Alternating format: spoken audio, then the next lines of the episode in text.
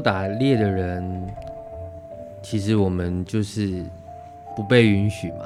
我是猎人，我是泰鲁格族猎人，我是布农族猎人。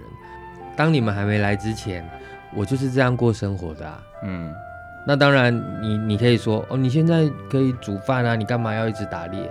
但是那就是我爸爸，他的爸爸，他的爸爸这样跟他讲，那我爸爸也这样跟我讲。对，那我跟我爸爸的连结是什么？我跟我太鲁格族连接，难道只有语言吗？难道我会讲就就是某种传承吗？嗯。那我们都知道这些东西将来也许会慢慢消失。但我还在啊，那为什么我不能继续做？欢迎光临。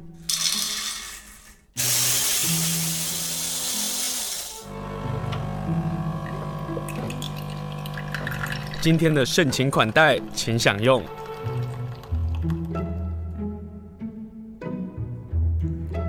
盛情款待，我是清盛。今天要跟大家介绍是普利马艺术节的一个展览，这个展览叫做《明日部落泰鲁格之殇》，从二月二十七号到三月二十八号，在花莲松原别馆的这项展览。在宣传海报上，我们看到有一行字叫做“你心中消失的那半座山是什么？到底消失了什么？哪半座山呢？”今天访问就是策展人杜奕凡。杜奕凡，你好。嗨，米猴米桑，我是大龙，然后还有名叫一凡。你是哪一组？布农，高雄，高雄的布农族，布农族，所以你算是都原。对，我是都原，胖嘟嘟又圆圆的。对，我是回来之后我才知道说，哦，原来在部落当中会有一个称呼叫做都原长，就是会把都市的原住民跟部落的原住民做了一个区别。对。可是你自己呃，作为一个都市原住民，但是你常常因为你的工作，你是一个还有身具的新闻记者这个身份。你进入到部落的那个次数，可能都比其他的族人还要多很多。你怎么看你自己这样都包，然后都原，然后转身去面向部落？其实我一直都是住在台北，嗯，然后真的开始工作以后，才很常跑部落，不只是自己的部落，然后各个族群的部落我都去跑，然后。我发现我透过这种方式，我在认识我自己，嗯，然后不只是布农族，就我可以从中我可以认识别的族群，然后从中我其实一直在找连结，就是说我在想，哎，那我们族群跟族群可以怎么一起工作，怎么合作？你觉得部落跟部落、族群跟族群可以一起工作、一起合作吗？坦白说不行，坦白说不行，这是、啊、这是一个很大的命题。对 对对，呃，然后我一直把自己当成一个桥梁，嗯，因为我。我在汉人社会，我有原住民的东西。对，我在原住民社会，我知道汉人在干嘛。嗯，所以我有点像之前德国有一个戏剧叫《勇气妈妈》，她就是在那个战乱中求生。然后我觉得我有点像那种角色，就我身上有很多货物，然后你想要什么都可以提供，然后同时我可以把这些东西卖给别人。嗯，然后同时你想要什么东西，我可以跟你讲，然后我可以跟你一起帮做你想做的事情。我有点像这样的角色。嗯，但是。回到你自己最原始的工作，他是一个新闻记者，对，摄影记者。对，这个摄影记者或者新闻记者，你所看到的是跟大家是完全不同的。特别是摄影记者，你们说取角的那个角度，永远都是你们是都会在想说，我要怎么拍这个画面，我要怎么用画面说说事情，对不对？对我我我相信这个对于呃泰鲁格之商这样的一个策展的的活动，还是有很大很大的帮助。对，因为一开始是从拍雅尼开始嘛，二零一七年三月开始自救，呃，自救会开始办记者会，然后包括地球公民基金会、法律辅助基金会，然后从中，因为你做新闻，你得要各种角度都要有，你不能只单一，你不能哦，我要为谁发声，对，不可以这样，你要让大众知道那个事实是什么，所以从中我开始去了解哦，政府在想什么。嗯，财团在想什么？部落主人想什么？然后公民团体在想什么？嗯，所以当我因为我可以来去这些人，我可以很容易跟他们对话，因为你有一个身份是记者，我是记者，然后这这让我很容易亲近人们，然后我可以问他们问题，然后有些时候我当然要保持距离，因为我我也某些时候我会刻意保持一点关系，我怕我的视角会被模糊。嗯。所以，当开始从二零一七年，然后一直到二零一九年，那时候我就在想，因为我另外一份工作在剧场嘛，做演员、做创作，我在想，当这样这么硬的议题，我想让更多人知道，除了我拍的新闻专题以外，用艺术方式它会长什么样子？嗯，那我希望它可以让更多人 involve 在这个议题里，这是我自己私心。嗯哼哼哼。然后那 involve 是我没有要主导你要选什么边，但我希望你开始透过这个关注你的环境，关注远在花莲或是近在你家里附近的事情。嗯，这是我自己的一种社会命题。我希望他有一。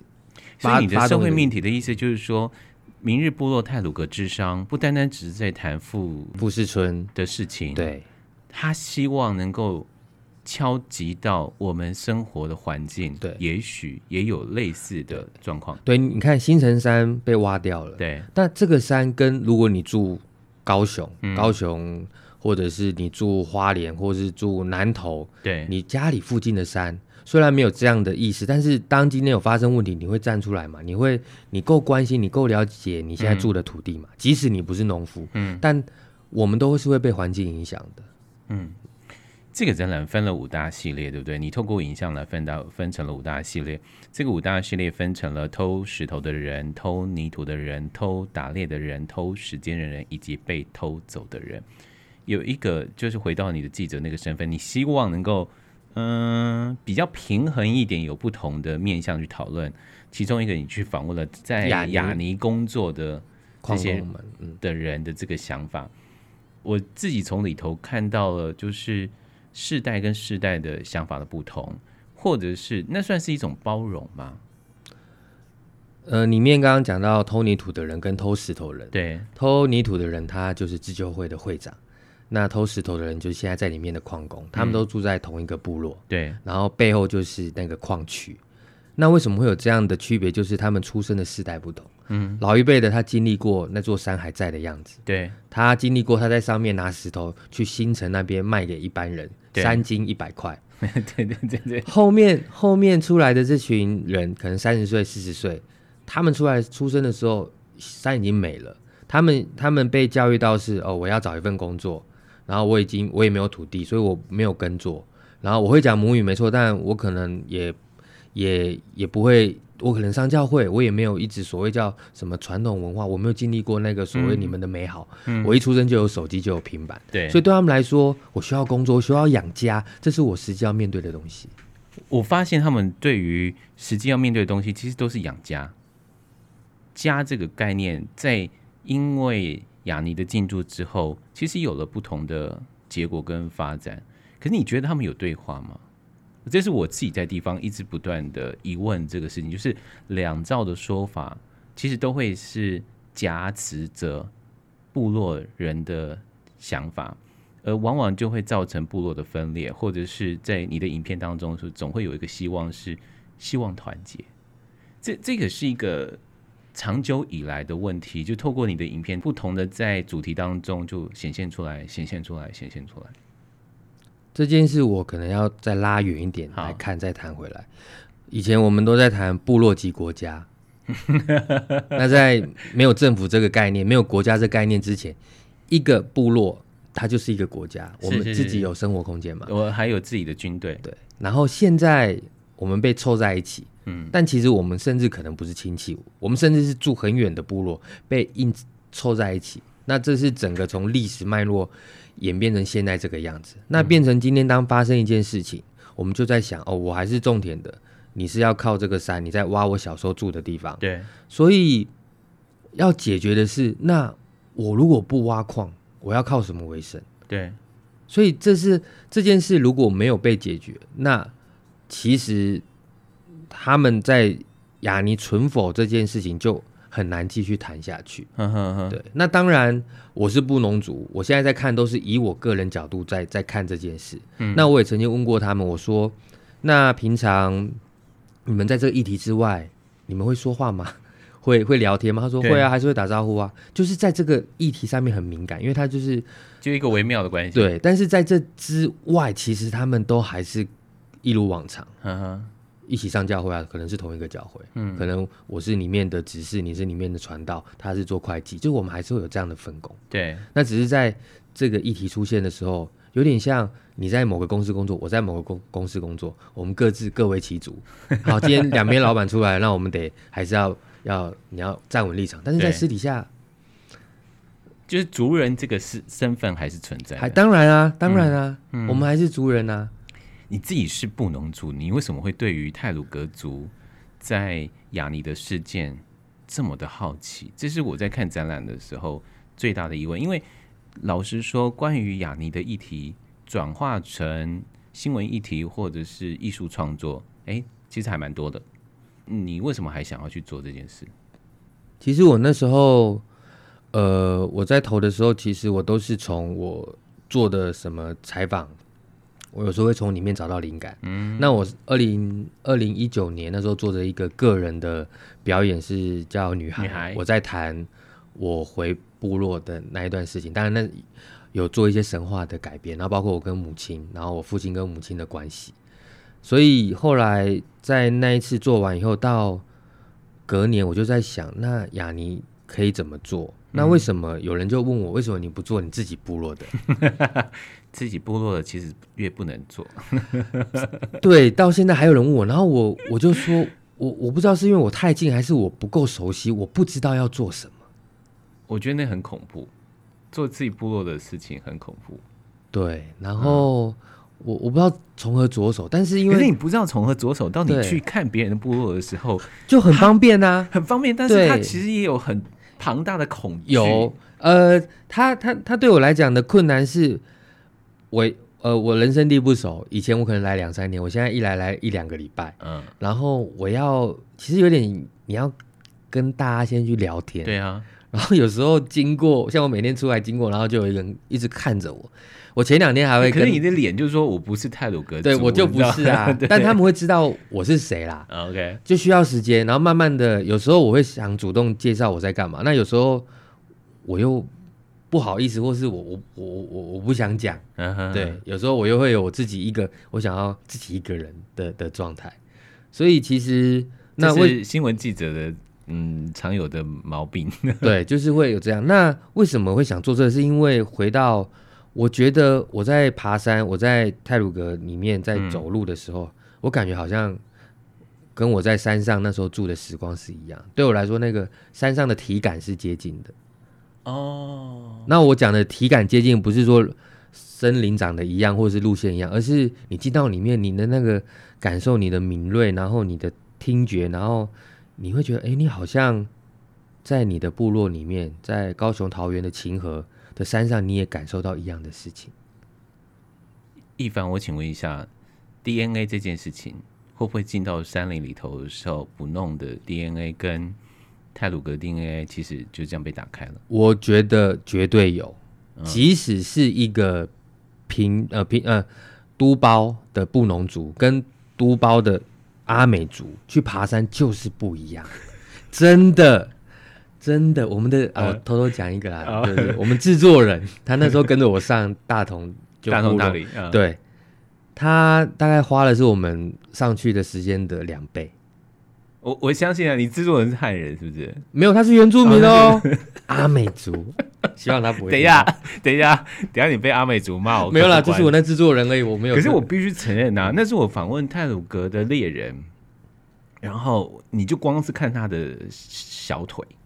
你就知道是有差，就是他会是健步如飞在那个山野当中。可是如果你叫阿美族上山，他没办法。其实跟身高也有关系啊。为什么布农族那么矮？对不对？阿美族上去在山上是残那个要领残障手册，我就知道 大家都这样笑阿美族。而且有一次我进布农部落，他说：“你这样太瘦，不能进我们部落。”你这样还算瘦？对，他说我这样不行。啊、呃，是啦，对，如果我我认识在花莲，包括万荣啊，或者是卓溪的布农族，其实他真的还蛮大只的，嗯、呃，好，因为你的五个主题当中，其中还有一个主题是亚雅的部分，因为他说他喜欢在山上，他那我觉得就是我们刚刚讲的那个 DNA 那个关系比较自在，他可以跟这些。植物、蝴蝶这些相处，你你有做这样的一个访问？为为什么会想要谈这块？而这块其实是一个在那里富士村的部落当中，有一部分他是想要回到大同大理的。其实丫丫在我跟他聊天中，我发现他其实在过他小时候的生活，他在过他以前在山上的生活。嗯、那个以前也没有多久，他其实一直都在山上，只是因为教会有时候有事情，他得下山。哦，所以他每个礼拜至少要来回一趟。我大概问他十几次，我说你喜欢山上山下？他说当然是山上啊，山上很好啊，我自己种菜，又没有那么热，蚊子也没那么多，然后又不会很吵，而且我有很多事情可以忙哎、欸。哦，对啊，所以我觉得为什么会把它放到这呃我的策展的主题之一，是因为我觉得他就是一个他想过那样的生活的人，对，然后他就是一个。他觉得他不想要改变，他不喜欢山下的东西。嗯，他喜欢在山上。有一段话是说，因为你有画成文字嘛，你说关心家有没有好好走在正确的道路，有没有把神的话放在心里，可不可以跟大家分享一下？他他当时是怎么说？这个因为雅雅她其实她曾经有过六个孩子哦，但到现在只剩下三位。嗯，然后另外三个小孩都有生病的啦，有意外的都走掉了，然后加上她先生也很早很早就过世，那时候，然后他的婆婆那时候当时又都看不见，所以他那时候其实他很累很辛苦，一个人要带六个、五个，然后要这样子，然后他其实他他不知道怎么走过来，所以那时候他靠着祷告，靠着神的指引，嗯，他才走过来，所以他一直是很虔诚的基督教徒，所以他才会有。这一段，他希望将来他他他不太像其他汉人的想法，说我要传什么给他，他没有，他想的是他希望他们也可以跟他一样很虔诚，然后要要信奉主耶稣。对，然后因为他就是因为靠这个走过来，所以他觉得这个很好，他想要传的是这个意念。哦，我以为他说的神是指嘎雅，你知道吗？其实不是，不是，但但是我们去到富士村，其实可以理解这件事情。嘎雅跟基督教的教义在那里其实有很多很多的，我不能说问题，因为问题是我们外面人去看的嘛。但是那个共存或是那个关系，因为他们里面就有光是基督教的两个教堂，这件事情就很有意思。哦，所以他说的神的话放在心里是。是他觉得这个才是可以继续传承下去的事情。当然，对他来说，传统文化跟他现在信奉基督教，嗯、这都是共通的。对对，所以其实我觉得是没有违背，在在他的想法里面是没有违背。嗯、就他的传统生活方式，怎么样做这些事情，然后什么时候该做什么事，就是生活嘛，文化嘛，生文化生活。那基督教。呃，念圣经、唱圣歌也是他的生活，然后礼拜，大家互相帮忙祈祷，这都是，所以这都是他的生活全部。所以在在我我看来，我觉得他其实也没有说特别要分这个是嘎雅，嗯、那个不是嘎雅。嗯，对。所以你就把它列在偷时间的人，对，偷时间这个这个类别。然后那个时光就是他，嗯，他想要维持那个时光不要改变。对于雅尼，对于那里的半座山的泰鲁格的故事，在新闻事件的冲突当中会听到一些，甚至于我相信有一大部分的人是只要看到类似的新闻就直接避而不闻。这个是在地方上，我自己觉得是非常遗憾的一件事情，因为那里有工作，那里有人民在生活，那里有原住民的故事，其实还在不断的被诉说着。我们刚刚说的就是五个主题嘛，这个展览当中，偷石头的人、偷泥土的人、偷时间的人。那请问，偷打猎的人跟偷被偷走的人，你你又怎么去说他们的故事？偷打猎的人，其实我们就是不被允许嘛。嗯，我是猎人，我是泰鲁格族猎人，我是布农族猎人，但是却在泰鲁格国家公园当中，然后。我违我这样就违反好多法律哦，动保法、枪炮弹药管制条例，对。对然后，但是为什么我不能做？当你们还没来之前，我就是这样过生活的啊。嗯。那当然你，你你可以说哦，你现在可以煮饭啊，你干嘛要一直打猎？但是那就是我爸爸他的爸爸他的爸爸这样跟他讲，那我爸爸也这样跟我讲。对。那我跟我爸爸的连接是什么？我跟我。泰鲁格族连接难道只有语言吗？难道我会讲就就是某种传承吗？嗯、那我们都知道这些东西将来也许会慢慢消失，但我还在啊，那为什么我不能继续做？而且我也不是拿来贩售，我拿到以后，我还是维持我们以前我爸爸跟我讲，东西我要分给别人，我只拿我够的，嗯、我也不是拿去贩卖啊。对对啊，而且你说有三老鼠，那那个人不是我啊，嗯、我想要做我自己想做的事，所以，我用偷这件事是一种反讽，嗯、就是我让你知道，在我的世界我是被允许，只是你们不允许。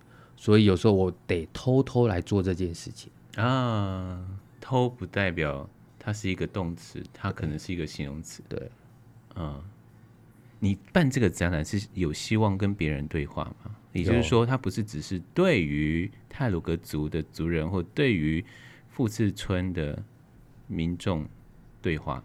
不是，我想，因为你放了偷打猎的人，他那个对话的空间是更大的。我其实。想让来看的其他族群的人，他们会开始意识到，嗯、哦，原来是这样哦。嗯，我以前直接从我就是他们以前在看新闻，可能他没有机会去了解整个样貌。嗯，但是当你来看这展览，你可以更深入知道哦，他们怎么看待这件事情。对，而且那个不是被我刻意裁裁剪成我想要，而且，嗯，而是我让他们说他们想说的话。对，嗯。于是，在这个想说的话当中，我听到一个故事。老实说啊，那个故事好美哦，那个故事可以变成绘本。但是，在一个新闻记者的编采的工作当中，或者是作为一个艺术策展的话题或故事里头，那个太童话了。是哪一段故事呢？就是在偷石头的人，他们说三十年前，然后男孩如何跟蝴蝶那个故事。那很美耶，这是真的耶，那真的很美，这是真的。我放在议题里哦，这一段是新闻里面有出现的哦。对，那个很美耶。可是在这个策展当中，我好像没有看到那一段影片，我没有拿出来用。对对，我相信这个故事在你的心里头是一个很美丽的，是一个有影响的故事。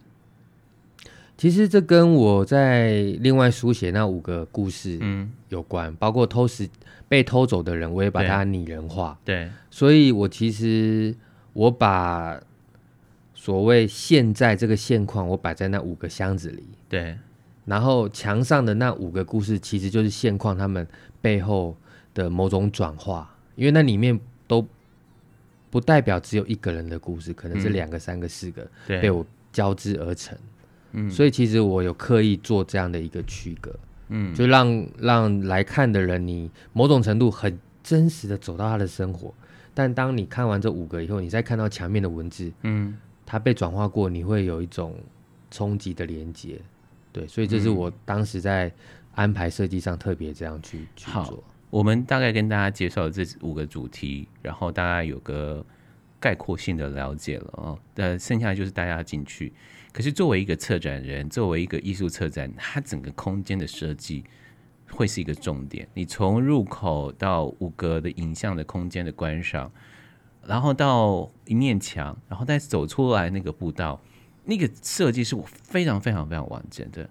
然后我自己很着迷于那五个观看的这个方式啊，你用了不同的高度，我们仿佛就在那个山里头去观看这个人的故事。可是你知道很好玩，是从外面的人看到这个人的时候，他可能只有半截身子，然后你会好奇说他到底在看什么？他的思想就在那个框架里头，就在那个箱子里头被陈述着。可是那个箱子的外围，你又用不同的方式去呈现，它可能会诉说什么样的故事？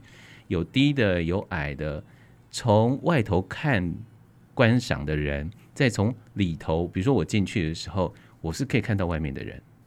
那个被观赏跟那个观赏之间很有意思，这个设计或这个想法，我相信也是普利马这个奖支持你的很重要的原因。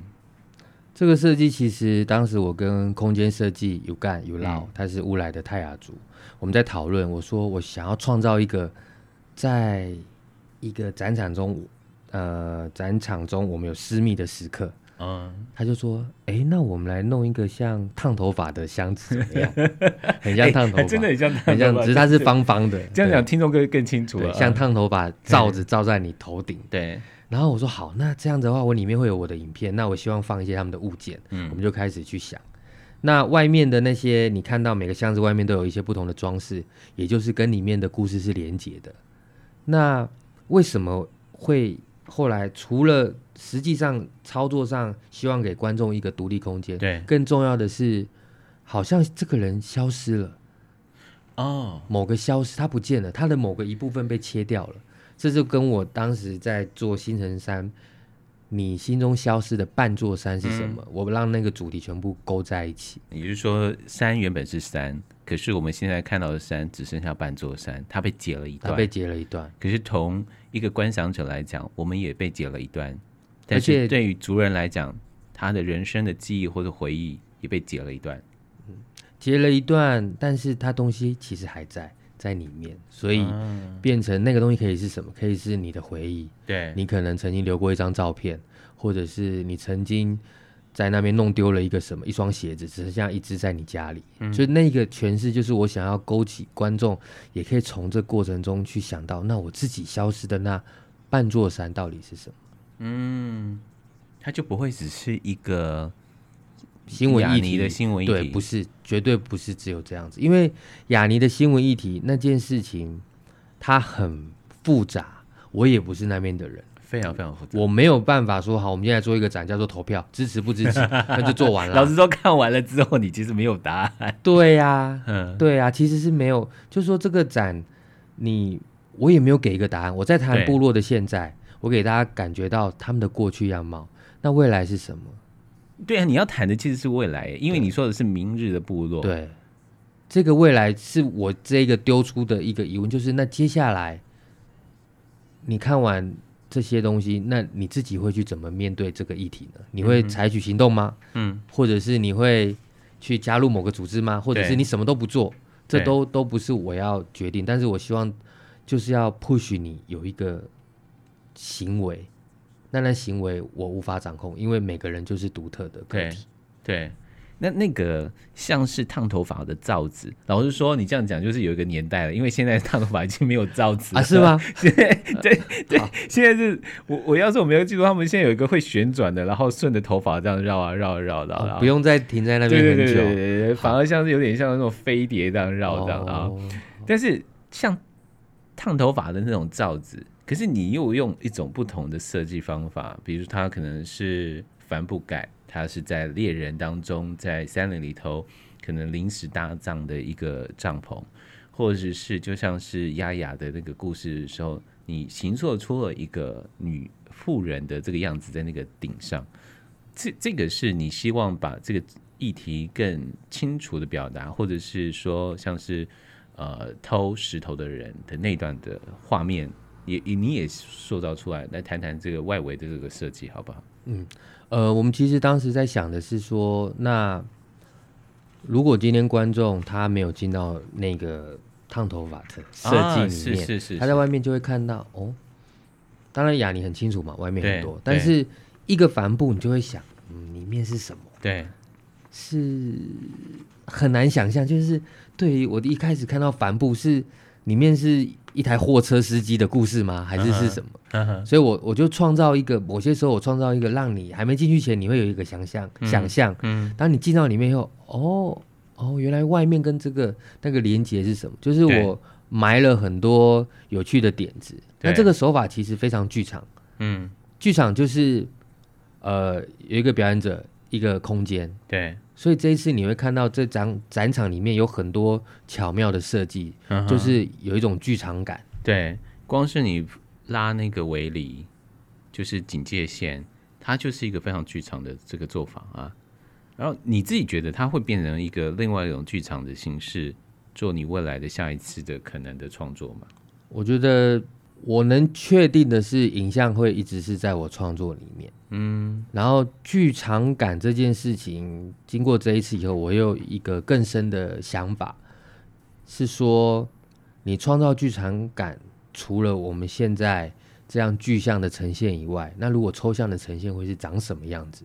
这是我现在在想的。嗯，比如说猎人搭配帆布，如果再往下，它可以是搭配什么东西？嗯，如果今天假设我外面摆的是全部都是子弹，啪啪啪，嗯，一排，让它再更、再更、再更抽象，或是外面是一排，呃，可能更更芭蕉叶，嗯，然后里面可能是猎人的一把刀，嗯，然后甚至也没有影片，嗯，对，然后但是被我摆成一个像猎人的样子，所以我觉得物件跟影像。物件是我从剧场那边偷过来的东西，然后影像是我新闻上面在做的事情。对，然后我还有一个表演。嗯，就我一直在想这三者怎么样可以串在一起。嗯，那文字呢？因为你的《明日部落泰鲁格之殇》的文字其实很强烈耶。嗯，尤其是当我们看完这个展览之后，我们会走到一个非常狭窄的走道，那个走道是通向出口。那个走道呢，老实说，其实就是你一个人能够走的，是没办法两个人一起走的。这个是有刻意的。两面墙其实各有留很简单的话，呃，那个 那个话很强，那个话会让你所有的观看的这个情绪在那个时候可能会下一个句点，可能会留下很重要的一句话去影响你，会去思考。我看完这个展当中，我到底要思考什么样的面向？你丢，因为你又丢出了一些题目了。其实那段话我一直是从之前有一段话，是一个西雅图大酋长，他对他族人说，嗯、因为那时候白人要跟他们买土地，哦，是那个，对，然后他有对他的族人说了一段宣言，嗯，然后我是从那边去想到，就是人跟土地这件事，因为里面一直在谈没有土地。你就是不想活了啦。嗯哼嗯，老祖宗、老祖先一直这样讲。对，但对于很多人，他没有经历过那样的生活，他觉得我我觉得还好啊。嗯哼。但是始终我们的所有的养分都来自于这块土地。你我们总要吃东西吧？如果今天都没有东西可以吃了，那没有土地可以种，那你要吃什么？嗯。所以回到这一个，我可以不是农夫，但我可以保护这片土地啊。这个心是不会变。嗯。你想象，如果今天土地。跟你的身体一样，你你的脚受伤流血，或是你的头被打了淤青一块，你一定会想去看医生，你想要把它处理好。那今天虽然呃花莲远在东部这么远，但是如同你的身体，它虽然脚离你很远，但是你还是会照顾它。嗯，所以为什么不把照顾你的身体的心跟这个大自然看成是一体的呢？所以我透过那个廊道，我希望在。每个人看完这这个东西，这个策展东西离开以后，可能又看到文字，又看到看出去就是太平洋，对，然后后面又是山，然后你会有一个你个人沉潜的时刻，嗯、尤其当你走到最外面，你可能在那边待一下，你会感觉一下这群人他们现在在过这样的生活，然后那绝对不是怜悯，那是我们有共同要保护我们自己居住环境的那一颗心，嗯。就像是一凡说的吧，他这一场的展览，他并不是希望能够施舍怜悯，用一个呃怜悯的这个角度去看这件事情，而是我们可不可以同理去看待他们所面对的矛盾？这个矛盾也是我们跟这个自然、跟这个土地所产生的问题。而这个泰鲁格之殇好像还有另外一个策展，还有一个作品，对不对？在另外一间，是是是，可不可以跟大家介绍一下？好。这也是我呃当时也是邀请这个在地的艺术家刘小慧，嗯，那他搬来花莲花莲也二十几年，对，那他这几二十几年来都一直在做跟环境议题有关的策展，然后行为艺术、录像艺术，嗯，所以他的作品叫《三不见山》系列，他其实就是在谈，当我们经过要去泰鲁阁之前，我们拍照，嗯，然后为什么有时候我们要避开雅尼呢？因为那雅尼他其实也是在这个大自然的一块，他就在这部落四五十年了，所以我们不应该要避开他。那这群族人他要怎么避开？他每天都在面对，所以他就是在谈，如果我们是游客，我们都要避开，那这群人怎么办？所以他希望也创造一种同理，所以这是避不开的。哦、那从我角度去观察，对我来说，部落族人、雅尼员工、嗯、雅尼的工厂、这座山，他们就是。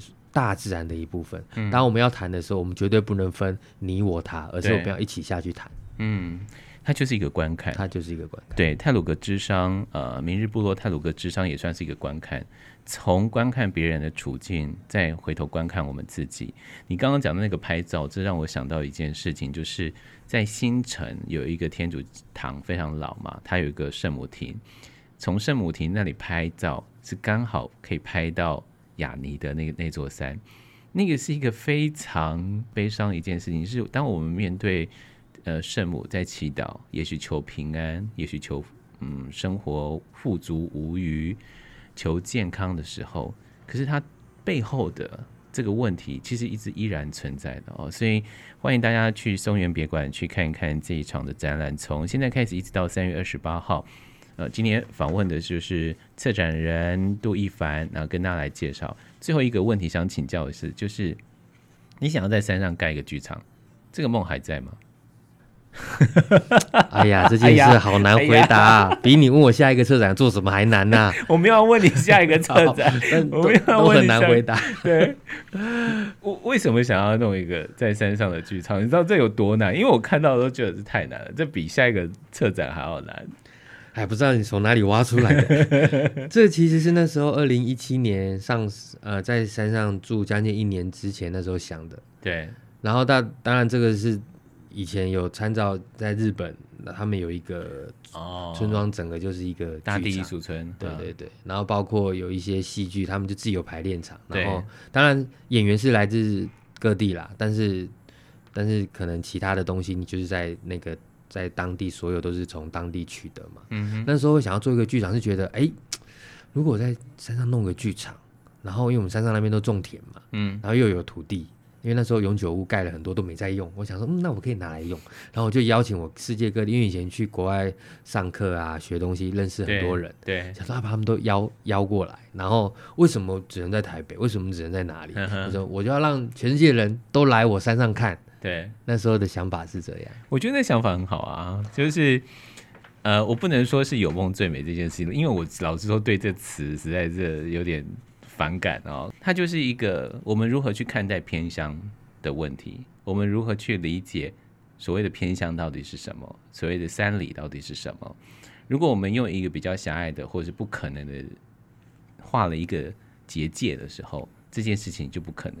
可是，如果当这个想法开始被发出来的时候，也许它不会一直在山上，可是它就会是一个有一个剧场，这个剧场可能在你的心里头，它会时不时的被开展出来。也许就像是明日部落泰鲁格之上，我说它有可能可能变成一个剧场的一个情况，就是剧场它并不会得要有一个空间，它也许就会是未来一直透过你的策展，透过你的艺术的创作，让我们看到我们跟这个土地跟这个环境。用一个原住民的角度，用一个新闻记者的视野去看到我们真正的问题。今天非常谢谢一凡接受我们的访问，跟大家来介绍现在在松原别馆这场的展览，叫做《明日部落泰鲁格之殇》。谢谢，谢谢。